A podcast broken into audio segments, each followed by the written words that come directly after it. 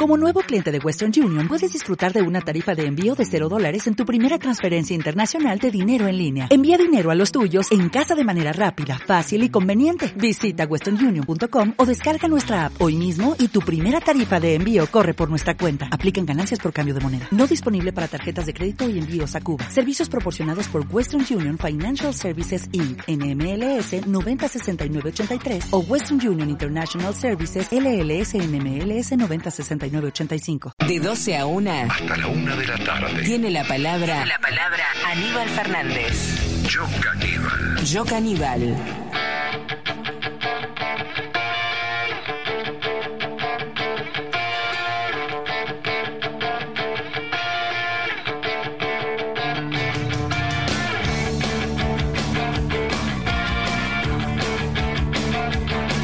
Buen día, buen día como todos los viernes en esta querida radio AM530, la radio de las madres, les propongo que juntos analicemos e interpretemos la política de los argentinos. No somos dueños de la verdad, sabes que, siempre lo reconocemos insistimos sobre el particular, solo pretendemos contar nuestra verdad relativa, porque la política es demasiado importante para dejarla en manos de impresentables. Queremos expresarnos sin callarnos, pero sin agravios, sin concesiones, pero tratando de darle el justo valor a las cosas. Estamos en la radio de las madres. Soy Aníbal Fernández y esto es Yo Caníbal.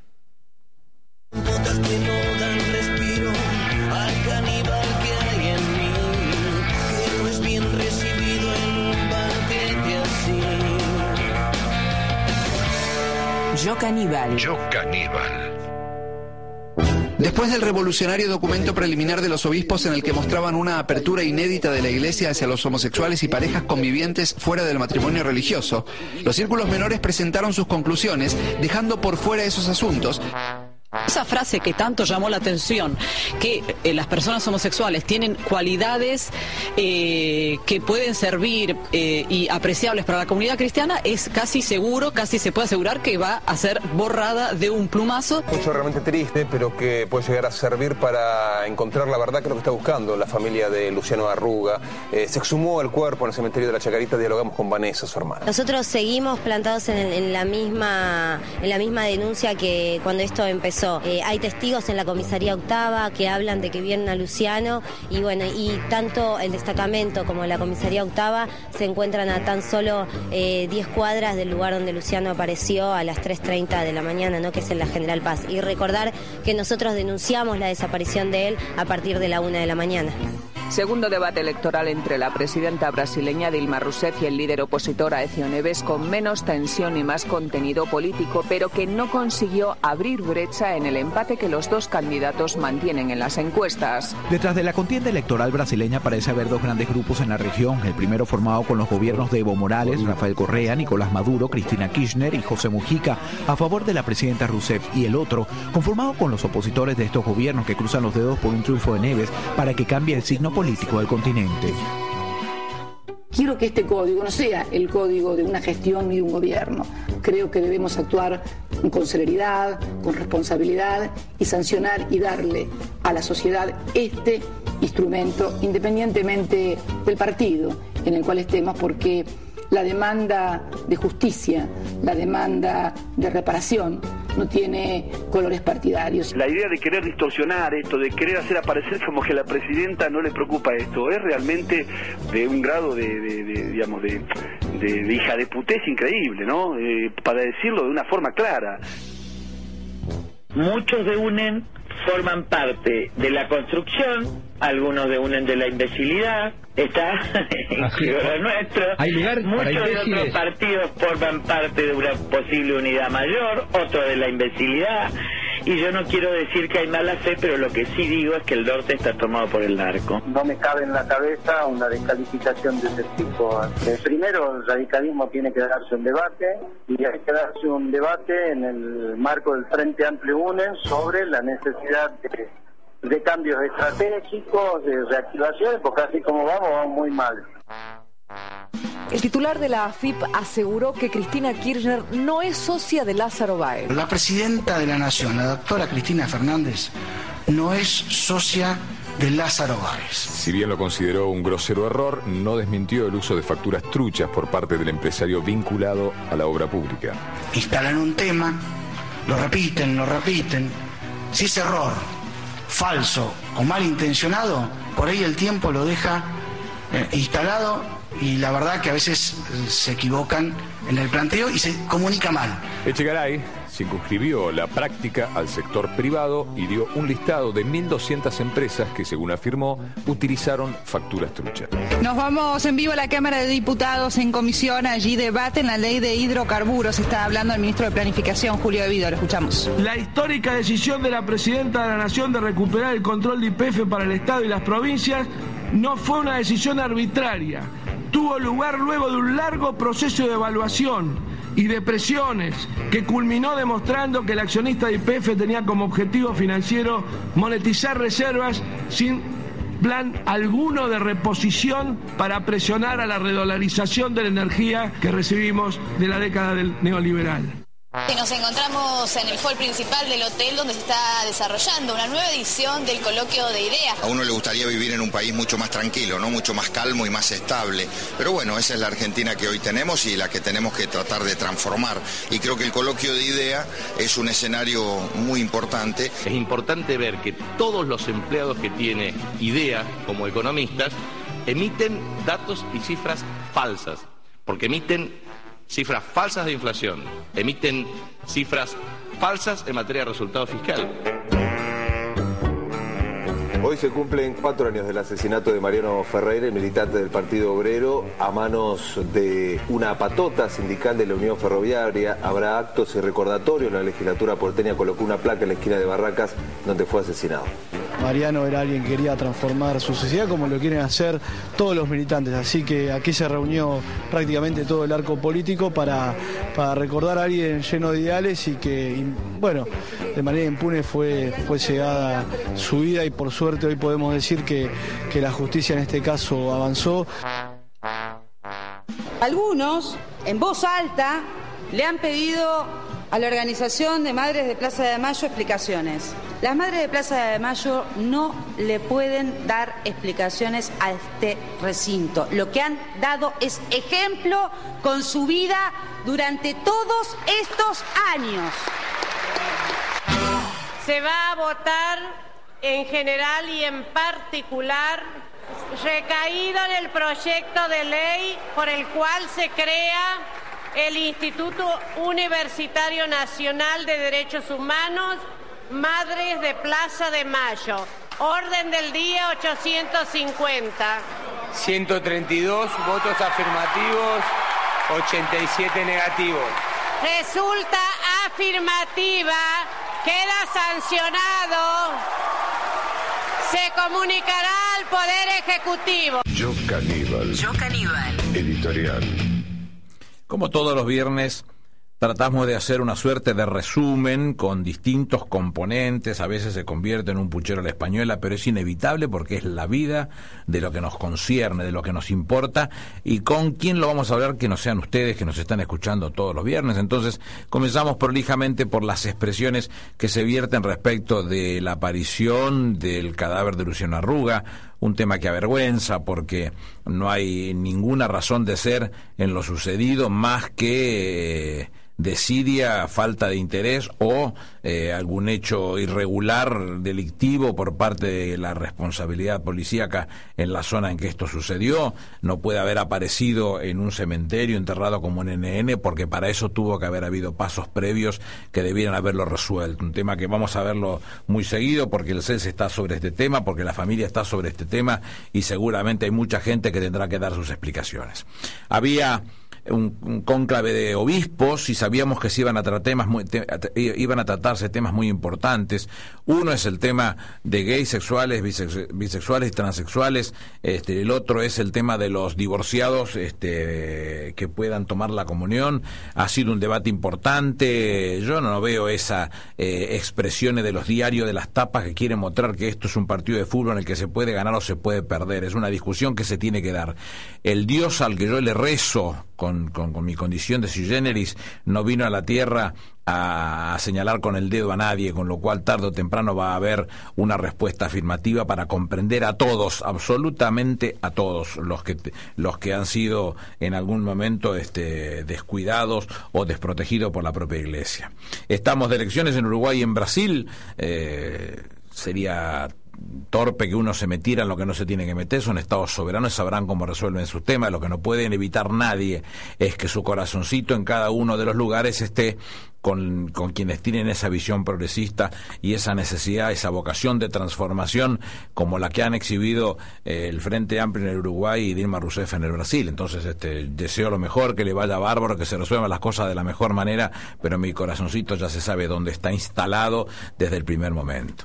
La presencia de la FIP en, la boca de su titular, Ricardo Echegaray, funcionario de un excelente nivel, denuncia que 1.200 empresas utilizan facturas truchas y hace una mera mención, que yo no sé si tiene sentido, respecto de esta estupidez de querer colgarle un sallo a la presidenta de tener sociedades con tal o cual persona, cosas que es estúpida en sí misma, pero bueno, algunas veces hay que dar alguna respuesta porque del otro lado también se espera.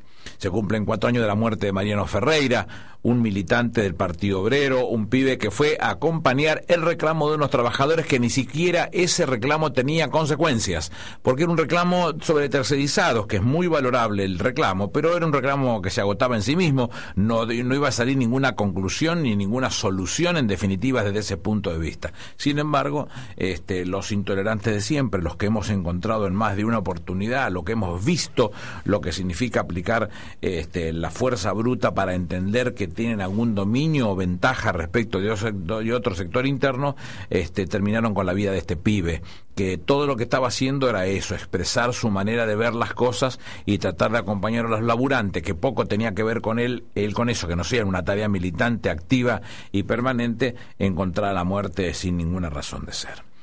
En la interna de UNEN aparecen las mil voces como suele suceder en los lugares donde no hay lo que Juan Perón llamaba la unidad de la concepción. Si no conciben de entrada, llegar a la unidad de la acción se hace muy difícil. Ya lo vimos con la alianza en el 99-2000, esa, esa, esa de destrucción y puesta en riesgo de 150 años de, conducción política vuelve a proceder en este lugar donde se agravian entre ellos, donde la nata les dice que no valen 200 gramos de bosta y llama a Sanz o Hermes Wiener y le piden disculpa a la nata. En vez de, recriminar que los llama bosta, le piden disculpa a la nata o aparece eh, la señora rubia tostada y les dice que son este imbéciles, qué sé yo, todas esas cosas locas que no se pueden terminar de comprender. Con lo cual, este es un tema que habrá que mirarlo y prestarle la atención, pero con mucho esfuerzo, no, con un poquitito de esfuerzo, porque si no, no se resuelve. El coloquio de ideas se desarrolla como todos los años y lo que dice Capitanich, algo de cierto es. Se plantean economistas que revolean números de la mejor manera porque de esa manera venden una idea de que están bien plantados en lo que sucede en nuestro país y la realidad es que ese análisis no se puede hacer si no se tiene por lo menos 50 analistas trabajando todos los días, con lo cual es una enorme mentira sin vergüenza la de esos técnicos y sin embargo los muestran como si fueran los mejores. Este país da para todos, inclusive para que buena parte de estos profesionales este, le saquen ventaja a esa situación y cobren algún honorario por ese tema. Se, se trató la ley de hidrocarburos que ya habíamos tratado nosotros en el Senado, en la Cámara de Diputados, un muy buen debate. El debate concluyó con la sanción definitiva de la ley, ya es ley, y, estamos trabajando sobre la base de lo que ya habíamos adelantado en las eh, charlas nuestras anteriores, en donde los... Eh, gobernadores de las 10 provincias petrolíferas se habían puesto de acuerdo con el gobierno nacional para llegar a una ley común que comprendiera a todos y que le diera la tranquilidad en cada uno de los puntos que ellos necesitaban eh, a cada una de las provincias. Está el tema definido y está avanzando con lo suyo. Y aparece lo que la presidenta anunció por cadena nacional y que tiene una importancia superlativa para nuestro análisis, que es la del nuevo Código Procesal Penal un nuevo código que habla ya no de la pena, de cuánto será la pena, que ese es el código penal específicamente, sino es el código de procedimientos.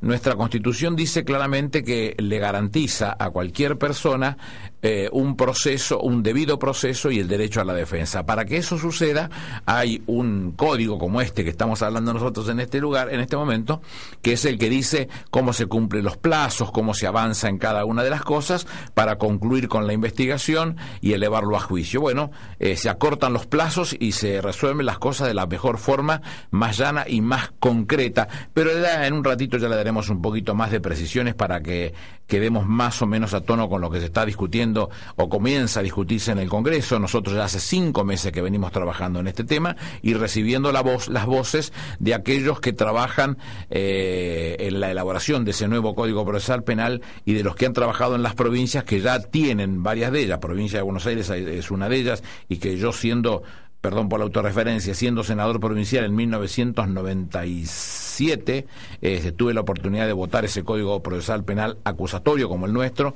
en la provincia de Buenos Aires. Así que más o menos hemos repasado toda una semana en un ratito, para que no nos queden temas en el tintero, ¿viste? 43829327, te repito, 43829327. Nos gusta que nos llames.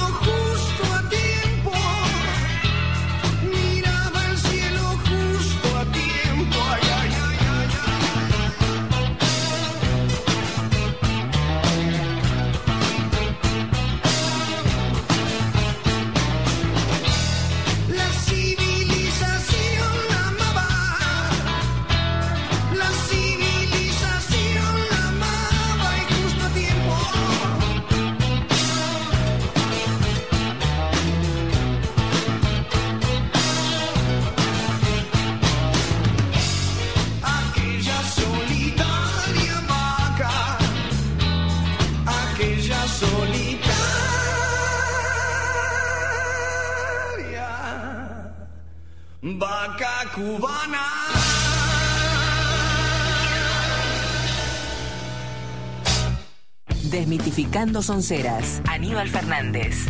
Yo Caníbal. La ruta de las leyes en Yo Caníbal. Yo Caníbal. Luz. Cámara. Y acción del Senado argentino. Bueno, como te habíamos contado recién, se, se- ya, ya llegó y arrancamos con eh, nuestro planteo del Código Procesal Penal.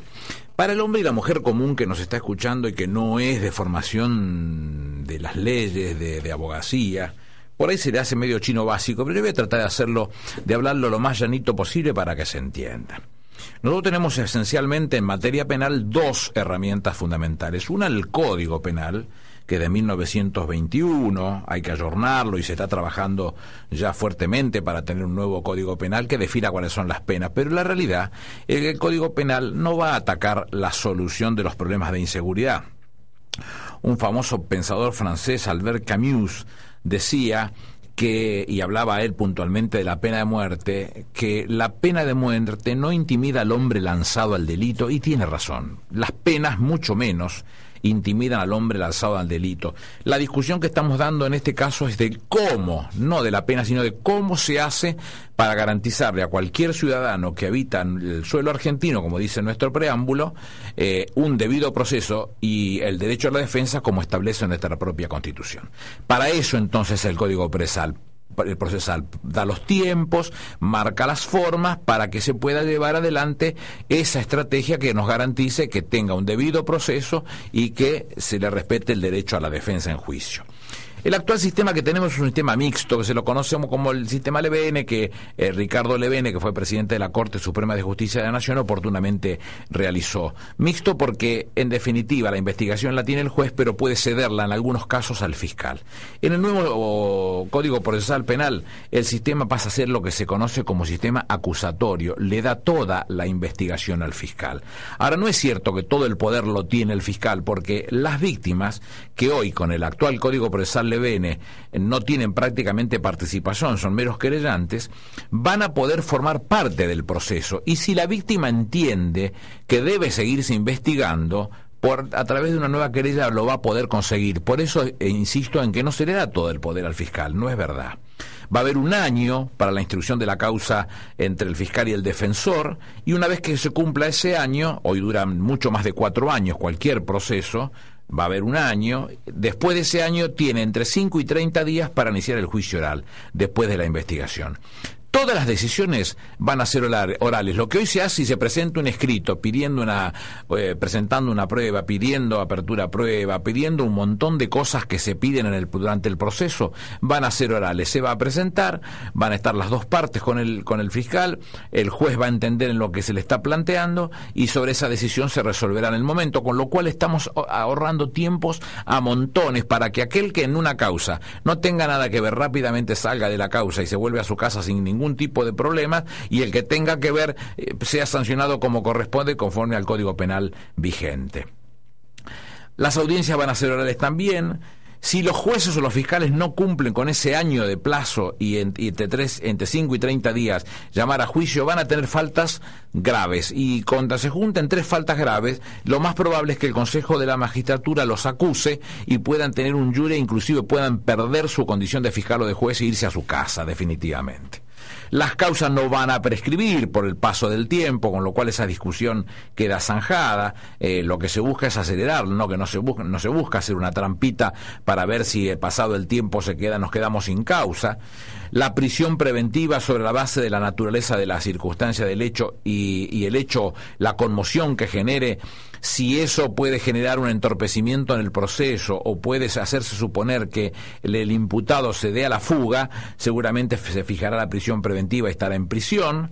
Hoy prácticamente las, las prisiones preventivas son eternas, porque de todos los detenidos que hay en la Argentina, que son unos 60.000, el 70% está detenido con prisión preventiva, no tiene condena. Fíjense que en Chile es exactamente al revés, tiene un sistema acusatorio como el que estamos tratando de imponer ahora, y de todos los detenidos que tienen, el 30% solamente están con prisión preventiva, el resto ya tiene condena sin ningún tipo de contemplaciones. Se tendrá en cuenta la reincidencia del autor, se contempla la expulsión de los extranjeros cuando, habiendo cometido determinado delito y pagado su pena, el Estado eh, o el gobierno eh, o el país no decida, eh, no desee que, que se quede en él, durante 15 años tendrás que estar afuera, sobre todo cuando son delitos muy graves, entre 10 y 12 meses delitos graves como el homicidio, por ejemplo, va a estar resuelto ese tema. Va a haber una comisión bicameral que va a monitorear la puesta en funcionamiento del Código Procesal Penal para garantizarnos que en todo el país esté funcionando en los delitos federales como corresponde se basa en un proyecto del doctor Mayer, un, eh, una de los expertos más importantes de nuestro país, de filiación política radical. Lo digo no como una capitis diminutio, sino como un reconocimiento político, porque a mí que un político se, eh, tenga ese nivel de expertise y pueda elaborar un proyecto de esta característica, lejos de parecerme algo que lo disminuye, lo, lo, lo, lo agranda, lo pone en la justa dimensión y por eso lo rescato.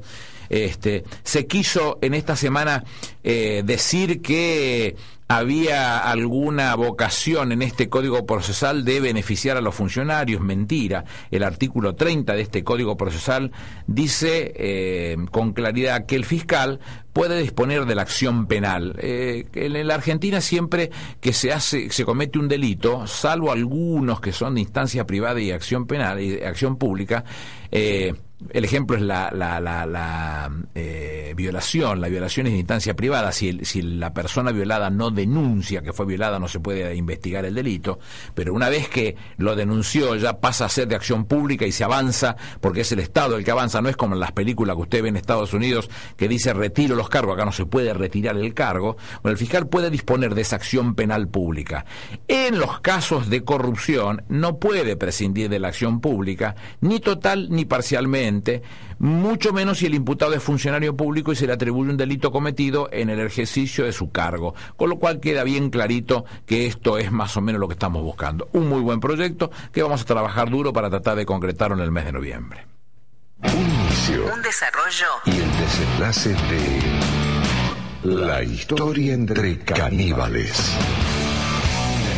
Allá por junio de 1945, la Segunda Guerra Mundial apenas estaba terminando cuando en el auditorio del Memorial de los Veteranos de Guerra en San Francisco, California, los representantes de 51 naciones firmaban el documento en el cual se comprometían a mantener la paz y la seguridad internacional.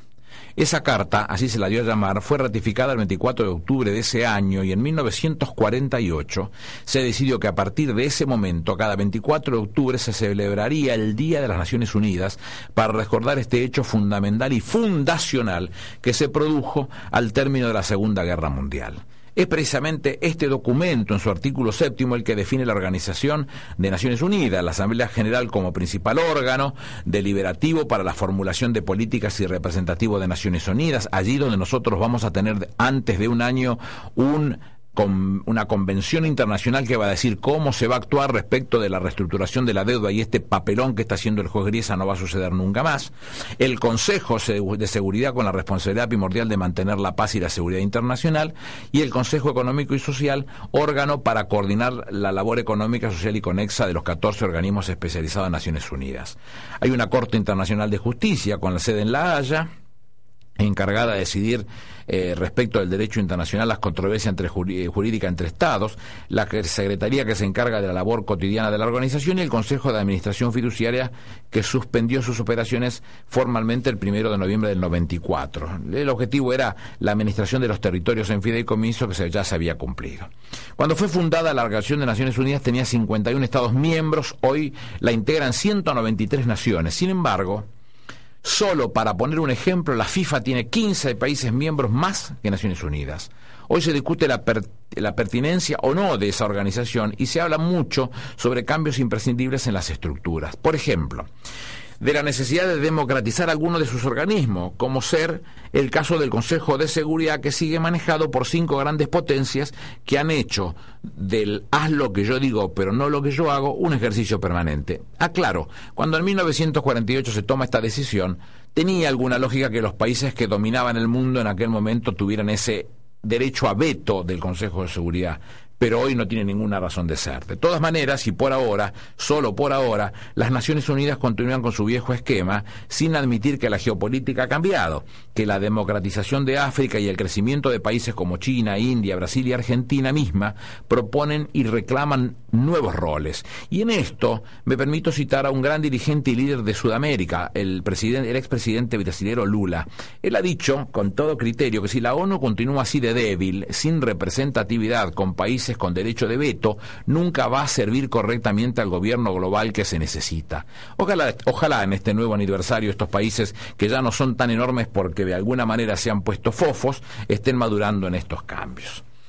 Y como una efeméride insalvable para nosotros, con el dolor más profundo en el corazón, el 27 de octubre se cumplirán cuatro años de la muerte de Néstor Kirchner. Un día tremendo, terrible, uno de los más dolorosos de mi vida y seguramente uno de los más dolorosos para el pueblo argentino en su conjunto. Un doble paro cardíaco durante la madrugada, aunque a mí siempre me asaltan los versos de Miguel Hernández cuando pienso en la muerte del flaco, un manotazo duro, un golpe helado, un hachazo invisible y homicida, un empujón brutal te ha derribado. Seguramente no es de esto que quisiera hablar este mediodía, pero no se le puede sacar el cuerpo al recuerdo. Fue mi amigo y me sentí su amigo. Fue mi conductor, pero pocas cosas me conmueven más que dos cosas, que vinieron de los chicos que colmaron la Plaza de Mayo para en una fila ordenada y profundamente triste pasar a despedirlo. Una la de un pibe que dijo se murió el perón de mi tiempo. Y la otra, la que me parece un inmenso homenaje, decía Néstor, cerraste los ojos pero abriste millones. No soy de los que hacen el culto a la muerte de Néstor Kirchner, es uno de nuestros mártires, sin lugar a dudas, como Evita, como tantos compañeras y compañeros muertos y desaparecidos. Pero Néstor es nuestro mártir más reciente, acá nomás, a cuatro años de un dólar que no cesa. Para el desarrollo que buscamos, nuestra pertenencia al Mercosur, como el mercado regional que nos es propio, y a la naciente comunidad sudamericana es primordial. Seguimos pensando que no nos servirá cualquier integración, simplemente firmar un convenio no será un camino fácil ni directo a la prosperidad. Hoy se respira viento sur, ese que nace del frío. Horno de barro calienta el sol de los lugares perdidos.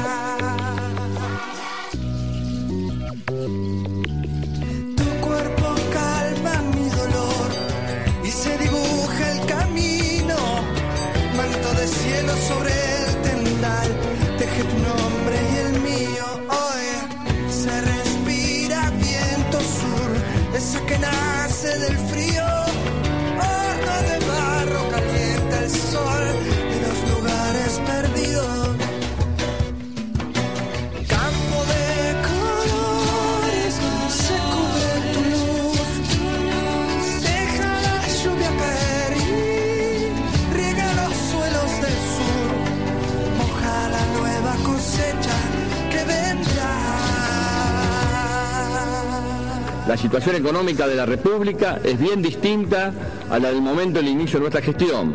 Forzoso es destacar que estos logros no han sido acompañados por el Fondo Monetario Internacional, el que nos ha negado cualquier ayuda y debemos decirlo en muchos casos, lo hemos obtenido desoyendo, cuando no contradiciendo sus recomendaciones y condicionalidades. El mundo ha cambiado y esos organismos no. Por eso apoyamos junto a la mayoría de los países la reforma de la arquitectura financiera internacional, de manera que resulte ser funcional al progreso de las naciones de menores recursos. Existe la obligación de ofrecer a la ciudadanía un servicio de justicia que garantice los derechos de cada ciudadano y al mismo tiempo de la sociedad toda. El aporte a la calidad institucional que pedimos como ayuda es la puesta en marcha de los mecanismos que permitan cuidar a la Corte Suprema de Justicia como institución de la nación. Separar a uno o varios miembros de la Corte Suprema no es tarea que pueda concretar el Poder Ejecutivo. No es nuestro deseo contar con una Corte adicta. Queremos una Corte Suprema que sume calidad institucional y la actual dista demasiado de hacerlo. Las cosas hay que llamarlas por su nombre. Y acá, si ustedes me permiten, ya no. Como compañero y hermano de tantos compañeros y hermanos que compartimos aquel tiempo, sino como presidente de la nación argentina, vengo a pedir perdón del Estado Nacional por la vergüenza de haber callado durante 20 años de democracia. Hoy se respira viento sur, ese que nace del frío, horno de barro, caliente el sol de los lugares perdidos. Audaz. Audaz. Osado. Caníbal. Yo caníbal. Yo caníbal. Aníbal Fernández. En Radio Madre.